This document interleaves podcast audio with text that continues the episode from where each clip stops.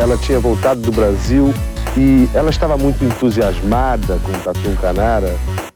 Não sei, isso aí pode ser intuição da mãe, sei lá, de, de outras crianças conversando, não sei. 10! Nota 10! O senhor vai gostar, hein? Bebê diabo parou o táxi na avenida. Ao vivo? É muito pior. Olá, eu sou o Danilo Corsi. E eu sou a Camila Quinto. No episódio de hoje, vamos contar uma história que poucas pessoas conhecem e que mostra a total inépcia de todos os envolvidos. Hoje vocês vão conhecer o caso Milton Terra Verde, que é a história de um jovem do interior paulista que resolveu fazer uma viagem pilotando seu avião até a Bolívia, foi obrigado a fazer um pouso forçado na selva boliviana e ficou desaparecido durante mais de dois meses, e registrou tudo em um diário. A burocracia e a incompetência da aeronáutica impediram um resgate rápido, levando essa história a um desfecho trágico. Mas antes, falemos de nossos apoiadores. Primeiro, o siteguy.dev. Se o site da sua empresa ou projeto está velhinho já, cuidado com o hacker do Ministério da Saúde. Fale com o pessoal do SiteGuy que eles deixam seu site novinho e seguro, e aí nenhum hacker vai conseguir roubar o seu site e publicar ele no seu próprio site. Vá lá em siteguy.dev e diga que ouviu aqui que você ganha um descontinho. Agora, Camila, o que o Drinco nos mandou hoje? Olha só, mandaram vinho alemão pra gente e eu vou usar todo o meu alemão na pronúncia. É o Grüner Veltliner Alte Reben, um vinho branco seco ideal para acompanhar frutos do mar e peixes. E saca só que legal, esse vinho foi medalha de prata no Mundus Vini 2020, 2020 o maior festival europeu de vinhos. E tem no Drinco. Por 80 dinheirinhos, corre lá. Você bebe o vinho premiado e ajuda a gente, que é bacana. Brinde história? Tchim, tchim.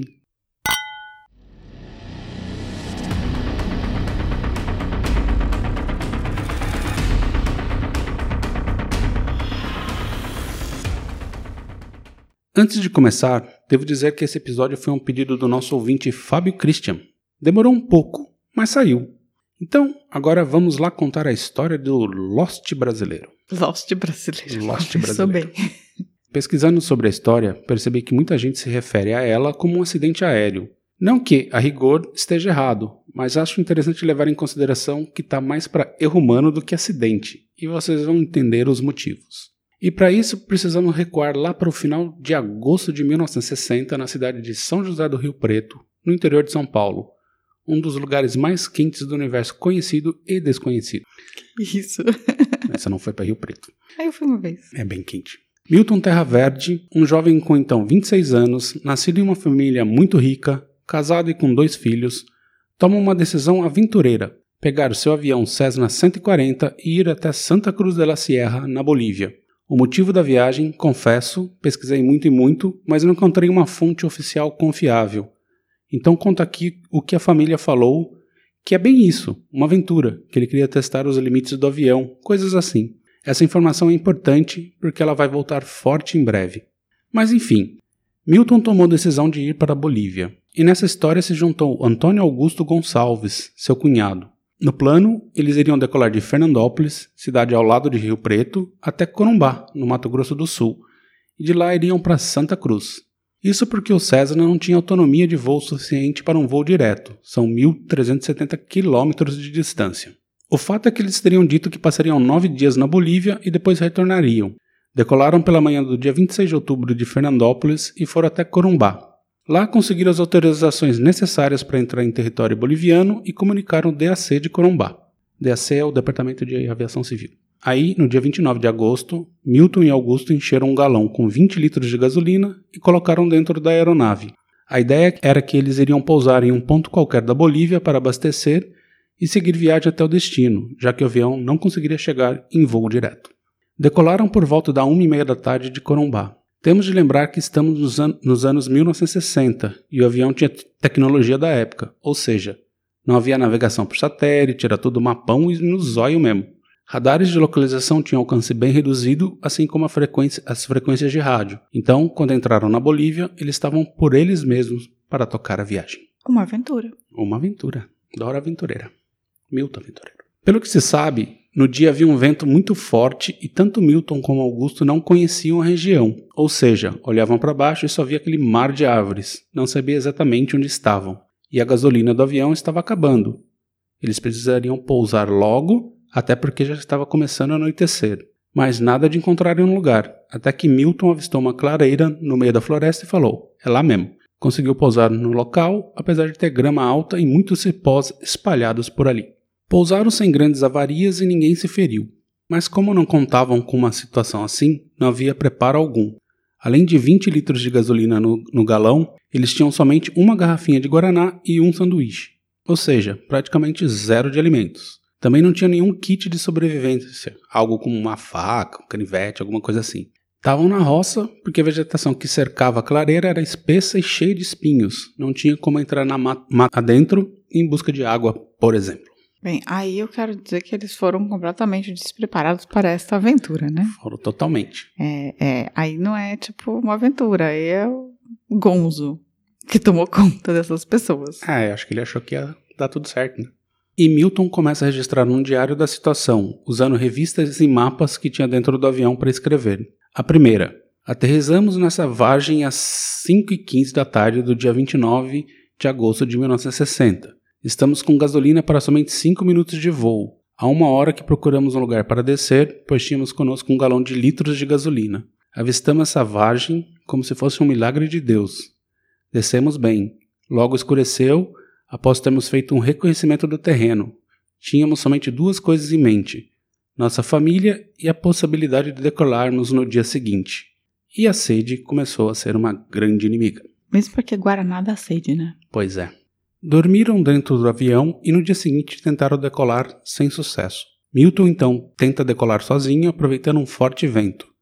Com o avião mais leve, ele conseguiu levantar voo e durante 20 minutos tentou encontrar algum lugar onde pudesse encontrar água ou alguma vila, alguma sinal de civilização. Mas com medo de se perder novamente, ele retornou. Aqui ele escreve que estavam passando loção de barbear na boca para arrefecer a sede, que não sentiam fome, só sede e que tinham esperança que Corumbá iria perceber que não chegaram a Santa Cruz. Gente, loção de barbear é puro álcool, assim. Essas pessoas também não estavam preparadas quimicamente, eu diria. Pois é, eles não levaram comida, mas levaram loção de barbear, né? Não, e. Loção de barbear. Loção, loção de barbear é aquela loção pós-barba, né? Sim. Gente, é álcool. E, tipo, álcool não mata a sede. Pois é. Desidrata. Ele começou a escrever também cardápios de comida, além de relatar o desespero pela sede. E os dias foram se passando sem comida e sem água. No dia 3 de setembro, escreve: Faz 124 horas que não comemos nem bebemos água e teremos águas com fartura na geladeira quando retornarmos. No Brasil, o pai de Milton, Manuel, preocupado com o não retorno do filho, entra em contato com a Força Aérea em busca de notícias, sem nenhuma resposta. Lá na clareira, Milton e Augusto padecem Dia 6 de setembro, escreve Milton. Dormimos mais ou menos. Sonhei muito com água esta noite. Estamos muito fracos e o dia de hoje promete fazer muito calor. Já tentei tomar urina, mas não foi possível. Tem um sabor de sal amargo. O Augusto se desesperou e tomou uma garrafa de gasolina como se fosse água. Passou muito mal a noite. Oh, coitado do Augusto. É, pelo que eu, que eu entendi, assim, Durante o dia, nessa região, faz mais ou menos 35, 36 graus e à noite cai para 6, 7. Ou seja, um inferno. Um inferno. E não chovia? Porque era na floresta. Mas não estava chovendo. Hum. No dia 7 de setembro, Milton detalha. A tarde fez muito calor. O Augusto está delirando muito. Creio que não resistirá hoje. Mais tarde, no mesmo dia, escreve: Augusto faleceu. Meu cunhado deixou-me só. Que desespero, meu Deus. Gente, que desespero. Coitado do cara, mano. Milton agora estava só. Ele colocou o cadáver do seu cunhado sob a asa do avião e continuava rezando para que seu pai viesse logo salvá-lo. Só que o pai estava com dificuldades. O serviço de resgate da Força Aérea do Rio e de São Paulo jogavam a responsa um para o outro e ninguém fazia nada. Além disso, a imprensa soube da história e publicou que os dois haviam roubado um avião e fugido para a Bolívia. Nossa. Fake news. Fake news. Para um pouco de sorte, no dia 8 de setembro choveu forte na clareira e Milton conseguiu beber água e ainda recolheu 8 litros. Ele também não sabia o que fazer com o corpo de Augusto. Resolveu escrever uma carta-testamento para a esposa Regina. Vou lê-la aqui. Eita. Minha querida esposa e dedicada mãe de meus filhos. Primeiramente, peço que me perdoe pelos maus momentos que te fiz passar. Veja, agora se Deus me desse mais uma oportunidade, eu seria o marido e pai ideal, pois sei agora que tudo não passa de ilusão. O que vale mais no mundo é a água, a comida de todo dia e o carinho da nossa querida esposa e filhos. Saiba que você foi o único amor de minha vida. Não duvide, porque é um moribundo que está falando. Nunca deixe ninguém passar pela sede, pois é a pior coisa do mundo. Regina, lembre-me sempre a meus filhos, minha querida. Maria Cristina, tão linda, meu pequeno Miltinho, que não vai me conhecer. Regina, querida Regina, deixo para você o dinheiro que está nessa mala. 150 mil cruzeiros, para que você possa tratar melhor dos nossos queridos filhos. Rezem por mim. Eu, do céu, se Deus quiser, estarei velando por vocês. Gente, o, o cunhado ele era irmão da Regina? Ou ele era. Não, ele era casado com a irmã, Com a irmã do, do Milton. do Milton. Tá. E o mês de setembro passou assim, ele coletando água da chuva para beber, usando a roupa que encharcava para torcê-la numa lata, sem conseguir comer, sem ser porções de grama, e os aviões passando por cima dele sem notar, e o corpo de Augusto em decomposição ao seu lado. Gente, ele podia ter enterrado. Ah, mas ele não tinha pá, não, Não tinha, tinha nada. nada. Tá, é. O pai ainda tentava a ajuda da Força Aérea e a imprensa detonando. E inventaram a história que, que eles eram traficantes de cocaína, coisa que fez a polícia entrar imediatamente na história, investigando todo o passado de Milton e Augusto, mas procurar os dois, ninguém quis. Gente, que absurdo. Tipo, os caras foram inventando histórias sobre os caras desaparecendo cada vez mais. Mas tinha algum porquê as pessoas estavam acusando eles de. Ah, por causa da Bolívia só? Por causa da Bolívia, assim, não era comum alguém ir pra Bolívia. Uhum. Quando o pai contou mais ou menos como tinha sido, assim, esse lance dele ter levado dinheiro, Hum. então achava que eles estavam indo comprar drogas na Bolívia para trazer de volta. Mas isso nunca foi provado. Entendi. 150 mil cruzeiros na mala. Na mala, que deixou pra, pra Regina, né? Aquele... É estranho mesmo, mas 150 mil cruzeiros na mala. É, pra nove dias na na Bolívia, assim, eu não consegui achar uma conversão confiável de quanto valia esse dinheiro, mas aparentemente era bastante dinheiro. Sim, é o futuro dos filhos. No dia 30, Manuel é avisado pelo DAC de Corumbá, o Departamento de Investigação Civil, ligado à aeronáutica, que o avião estava em Santa Cruz e todos estavam bem. Já no dia 1 de outubro, Newton escreve: Em nove dias e dez noites eu bebi água uma só vez. Sábado passado. Hoje, não resistindo mais, tapei o nariz e bebi uma garrafinha de urina, que misturei com um pouquinho de água velva, que é a loção barbear, e um pouquinho de gasolina. Bebi como se fosse laranjada. À noite, bebi outra vez urina. Oh, eu entendo que é pra sobrevivência, mas é difícil, né? Lá em Rio Preto, todos estavam intrigados do- pelo motivo que Milton e Augusto não terem enviado nenhum telegrama para suas mulheres. E então Manuel resolveu ir atrás da Fábio novamente. E outra vez, o jogo de empurra-empurra continuou. Porém, Manuel descobriu que o DAC de Corumbá não havia avisado nem o Comando do Rio e nem Santa Cruz sobre o voo de Milton, que havia sido autorizado e com carta de recomendação do comandante do DAC ao diretor da Aeronáutica da Bolívia. Chegamos já em meados de outubro e Manuel fretou um Cessna 170 para começar as buscas por si próprio. Porém, o DAC atrapalhou em tudo que poderia, impedindo o voo. Mas ele deu, fez os rolinhos dele lá e ele conseguiu. Porém, a busca foi infrutífera. Enquanto isso, Milton sofria com a falta de chuvas. Gente, foi um mês. Ele, ele decolou dia 30 de agosto, é isso? O Milton, É. 29. É, então. Assim, ele saiu de Fernandópolis 26, mas de Corumbá 29. Ele caiu, pousou dia 29 lá. Dia 29, e já tá em começo de outubro aí. Meado de outubro. Meados já de outubro. 45 dias que o cara tá lá e não deixa. Ninguém procura o desgraçado do cara, mano. Pois é. Com tudo isso, um avião da FAB que havia, ido, que havia ido auxiliar um acidente aéreo com um avião norte-americano comunicou ter encontrado o avião. Walter Dias, tio de Milton, e Clécio Ribeiro, repórter do Última Hora, tentaram ir até lá. Novamente, o DAC fez de tudo para impedir. Queriam autorização do consulado, eles tinham exames médicos, vistoria da alfândega, autorização do governo brasileiro e a quitação do imposto de renda. Imposto de renda? O que é imposto de renda? Pois tem é. a ver com procurar uma pessoa no meio do mato. Mas o mais importante, eles também queriam que usasse ou aviação civil comum para ir até Santa Cruz, ou podia pegar um táxi aéreo local. Ah, entendi. Desde que Eles não fosse queriam local. que não. Eles tinham fretado um avião para ir. Entendi. E finalmente, quando conseguiram, depois de de todos esses transtornos e horas de voo, descobrindo que as coordenadas estavam erradas. Meu Deus. No dia 16 de outubro, Milton consegue fazer uma refeição. Vou citar aqui o que ele escreveu. A novidade do dia de hoje foi que eu peguei um cágado com muito sacrifício. Consegui quebrar um pedaço do casco dele e comi um bom pedaço da carne crua e sem sal. Oh. Mas me fez-me um bem. Senti-me mais forte.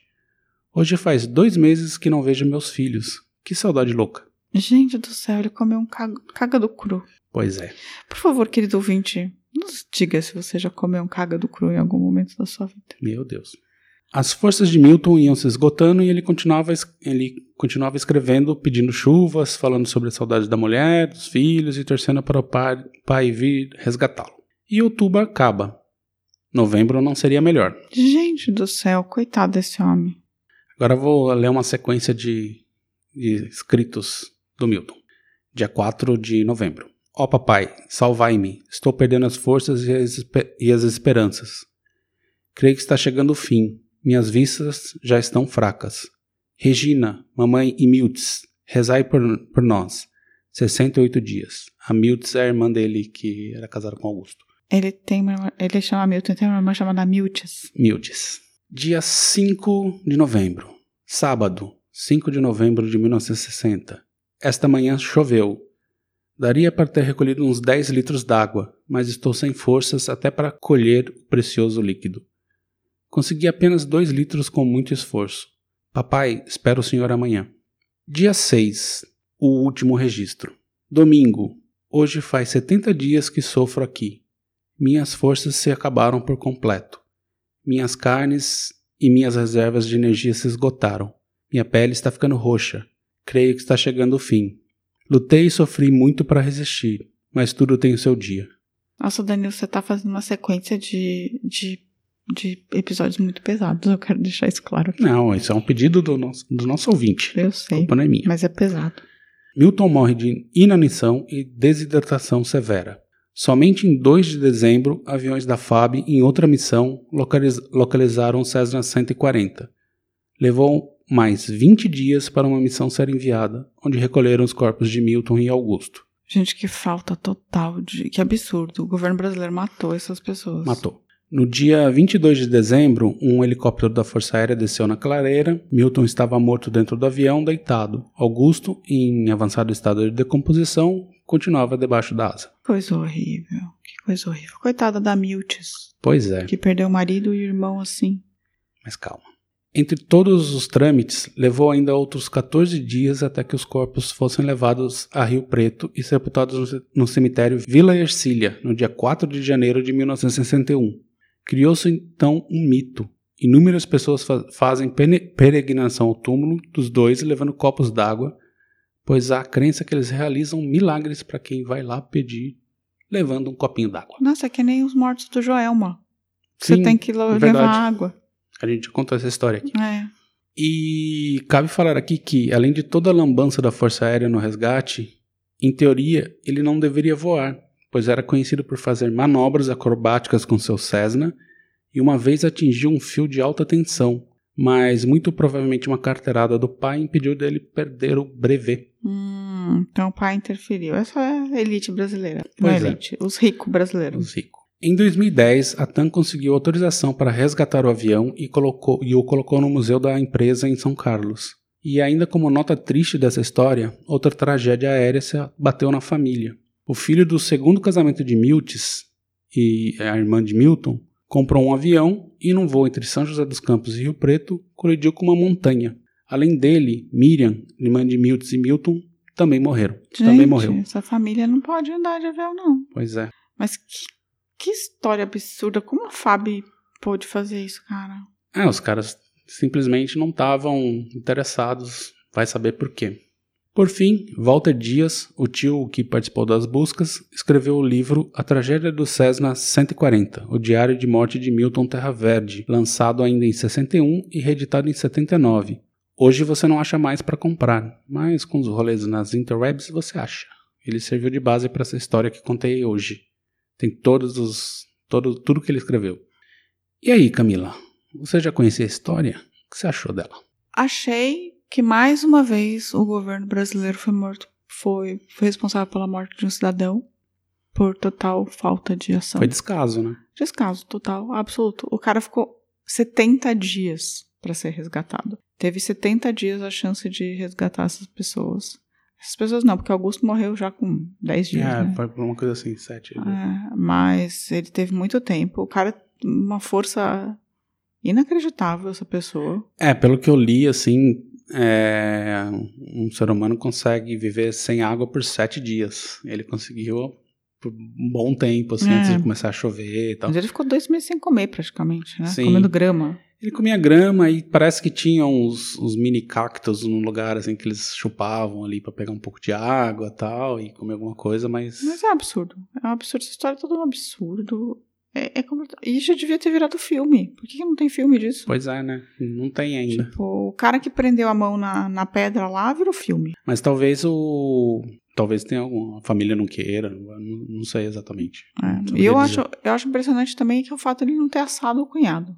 Porque eu acho que ele não tinha equipamento pra isso. Ele não tinha isqueiro, não tinha nada. Ele tinha Ah, uns sei lá, ele tinha gasolina. Guaraná e... É, Tinha sim, mas não tinha gasolina, como fazer batia umas fogo, né? pedras lá e assava o cunhado, porque num caso Nossa, como você esse... consegue piorar a situação aí. Ah, é que nem aquele desastre aéreo que teve nos Andes, né? É, As pessoas sim. sobreviveram muito tempo com, com se alimentando das outras. Mas eu acho que ele... Não, ele foi um guerreirinho ali. Foi guerreiro, foi guerreiro. Que é eu falei, eu achei impressionante o fato dele morrendo de fome não ter assado o cunhado. Mas a, a história da viagem dele à Bolívia ainda é muito nebulosa, assim. É, eu fico com a versão da família, acredito piamente, mas assim, os rumores sobre tráfico de drogas ali foram muito fortes, assim. Eu vou te dizer que com 150 mil na mala, essa viagem super mal explicada Super de Bolívia, última hora, meio corre-corre, assim. é, hum, bem, Mas não, não estamos afirmando nada, assim, a gente só tá Não, levantando as hipóteses mas- que foram ventiladas na época. há uma Me possibilidade. pareceu bem, bem estranho, assim, essa, a, a viagem em si tá, mas assim, porque os defensores dessa teoria falam que se ele de fato quisesse testar o avião, era muito provavelmente ele deveria ter ido para Buenos Aires e não para Bolívia, por uma questão de era para onde a elite brasileira, elite, né, esses ricos iriam, assim, ah, tipo, vou vou para Argentina, não- ninguém pensava em ir para Bolívia. Aliás, assim, na média do Brasil ninguém pensa em ir para Bolívia, né? É, eu acho que assim, se você tá querendo testar um avião, você não vai pra um lugar que tem uma floresta cerrada, fechada, entendeu? Não, eu acho que isso pode até fazer Tipo- parte do, do- da aventura, mas assim, podia se manter, podia Mas ir pra pra Manaus. primeira aventura. Não, ele poderia ter ido pra Manaus, poderia ter ido pra. É, Até é esquisita essa viagem. Eu vou te dizer que. E, e assim, e uma mala de dinheiro de 150 mil. Tudo bem que você tinha que levar dinheiro, não ia ter como. Mas assim, se você tá indo para outro país, ele não ia levar cruzeiros, né? Ele deveria levar dólares, pelo menos. É, eu não sei, aí eu não saberia dizer como é que era a transação Brasil-Bolívia nessa época, você chega com um É dinheiro brasileiro e tal. é não, é bem, estranho. bem, bem esquisito, assim, a, o, o motivo da viagem, assim. Jovem, né? 26 anos, um cara que faz acrobacias, ou seja, gosta de uma certa adrenalina, poderia ser aventura ou poderia, de repente, na verdade, ele tá querendo fazer um- uma grana. né? Pois é, vai, vai, vai saber, enfim. Não Mas assim, nada justifica o descaso, se fosse traficante é, ou não, sabe? E, e mesmo que tivesse, mesmo que fosse assim, ele não teria cometido nenhum delito. Não tava, não tinha droga no, no avião, não tinha nada. Ele tinha ele, Ah, o então. cunhado, um guaraná, um, um galão de Agora gasolina. sim, também vamos falar a verdade, né? A gente não sai nem pra praia sem um litro de água e um, umas comidinhas, né? Pelo amor de Deus, o cara tá indo pra uma viagem longa, assim. É tipo, que eles não estavam imaginando, né? Assim, eles saíram de Corumbá, falaram, ah, a gente vai. Porque alguém falou pra eles assim no, no mapa que perto de, de Santa Cruz eles tinham um terreno que eles poderiam pousar, reabastecer e seguir a viagem até, até Santa Cruz. E acho que eles acharam que ia tá tudo certo. Só que assim, eles tinham que olhar o mapa, olhar para baixo para ver onde estava. E estava ventando forte, o vento ajudou a desviar o avião da rota.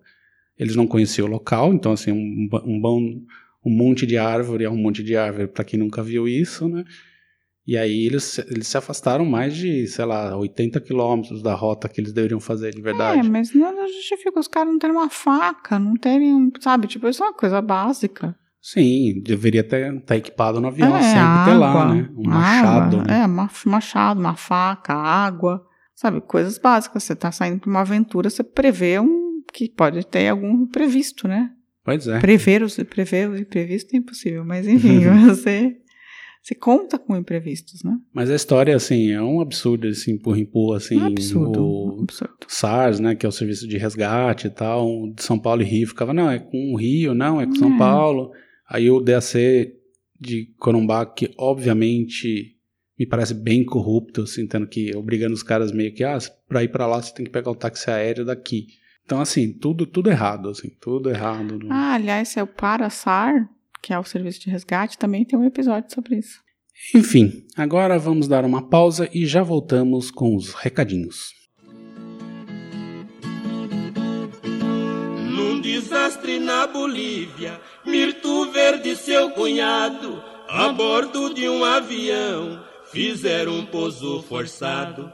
Lá viveu 70 dias do mundo desamparado. Triste fim teve os dois homens, morreram de sede e fome, completamente isolados. Primeiro, um salve para quem chegou agora no nosso canal. São eles o Jorge Jung e o Brasil Visto do Chão. Gostei desse nome, Brasil Visto do Chão. Salve, salve. E os recadinhos. Primeiro, a Andrea Cubas falou que sim, sente muito, mas o conselho de ficar nus o tempo todo não rola em Curitiba, porque tava 2 graus. E aí, Camila, você que é de lá? Fiquem nus perto das fogueiras. Arranje uma fogueira. Botar fogo dentro de casa, aquele pessoal que morre com churrasqueira, assim? Não, é fora, no, no, no ao ar livre. Ah, mas tá- não dá pra ficar pelado Na- no ar livre perto, da, Curitiba. perto da, da fogueira. É, e cai aquela, sabe, pula brasinha assim. Aí, é- aí é uma questão de, de cada um. E ela falou que continua sofrendo vendo a CPI. Ah, a gente tem visto muito a CPI também, viu? Pois é. O Ricardo Cravo nos mandou um material bem legal pro futuro episódio. E também falou que você tem que continuar fazendo bullying comigo. Ah, claro, Ricardo. Seu pedido é uma ordem. A Dani Picliani disse que não fazia ideia que já moramos na Alemanha e nos pediu para falar mais sobre. Camila, diga lá. Nós, nós continuamos morando na Alemanha, Vai fazer sete anos. agora em julho, dia 14 de julho. Um, um dado curioso sobre a gente. A gente mudou para a Alemanha exatamente no dia que a Alemanha ganhou a Copa do Mundo. Pois é, a em gente chegou 2014. aqui, tava uma festa aí na cidade. É, a gente chegou nesse dia. E no dia seguinte chegou a seleção e fechou a cidade. É, foi uma festa. A gente saiu do Brasil depois do 7x1 e Pois chegou é. aqui com, Saraivada ali. com, com, com a vitória da Alemanha. Então a gente mora aqui há sete anos e ah, estamos relativamente bem adaptados. Sim. É isso. Berlim. Berlim, a gente mora em Berlim. Berlim. E o Giancarlo Giancarlo. também nos mandou uma mensagem fazendo um paralelo da história que contamos, no caso do ônibus 174, com histórias da vida dele. História bem tensa, hein? O Giancarlo e sua família já passaram por tudo nessa vida. Pois é, né? Por assalto, por, por perda de familiares para drogas. Já teve tudo na família do Giancarlo. Giancarlo. E eu não citei aqui também, mas um salve pra Futura Diva, né? Que mandou uma mensagem pra gente lá que tava atrasada. Com Futura o diva, cachorro, eu achei lá. bem engraçado. Ela, tipo, falou: Ah, eu não, não ouvi ainda, mas tô indo ouvir. Eu, que ela não tinha saído com o cachorro e tal. Eu falei que o cachorro que. A gente não cobra as pessoas de ouvir nossos episódios, gente. A gente gosta muito que vocês ouçam. E a gente até quer que vocês ouçam e falem pros amigos que ouviram, porque isso é o mais importante. Por exemplo, o cravo, ele chegou por um amigo, pela indicação de um amigo. Pois é, divulguem a gente, ajude. Então, se vocês divulgarem, gostarem dos episódios, divulgarem, a gente vai chegar a mais amigos. É, mas não- a gente não obriga ninguém a ouvir, não. Ouve quem quer, tá? E eu quero também dizer uma coisa que no próximo a gente está vindo por um- uma sequência de episódios Bad Vibes, mas no próximo vai ser uma história mais tranquila.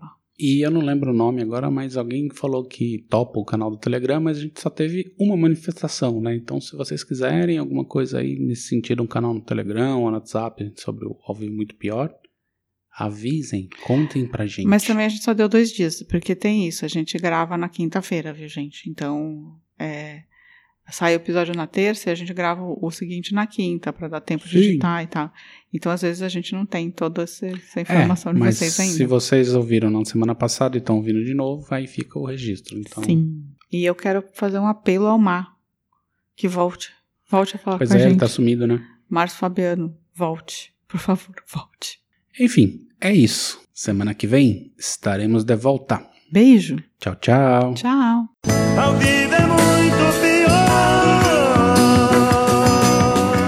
Esse episódio é um oferecimento de trinco.com.br e siteguy.dev.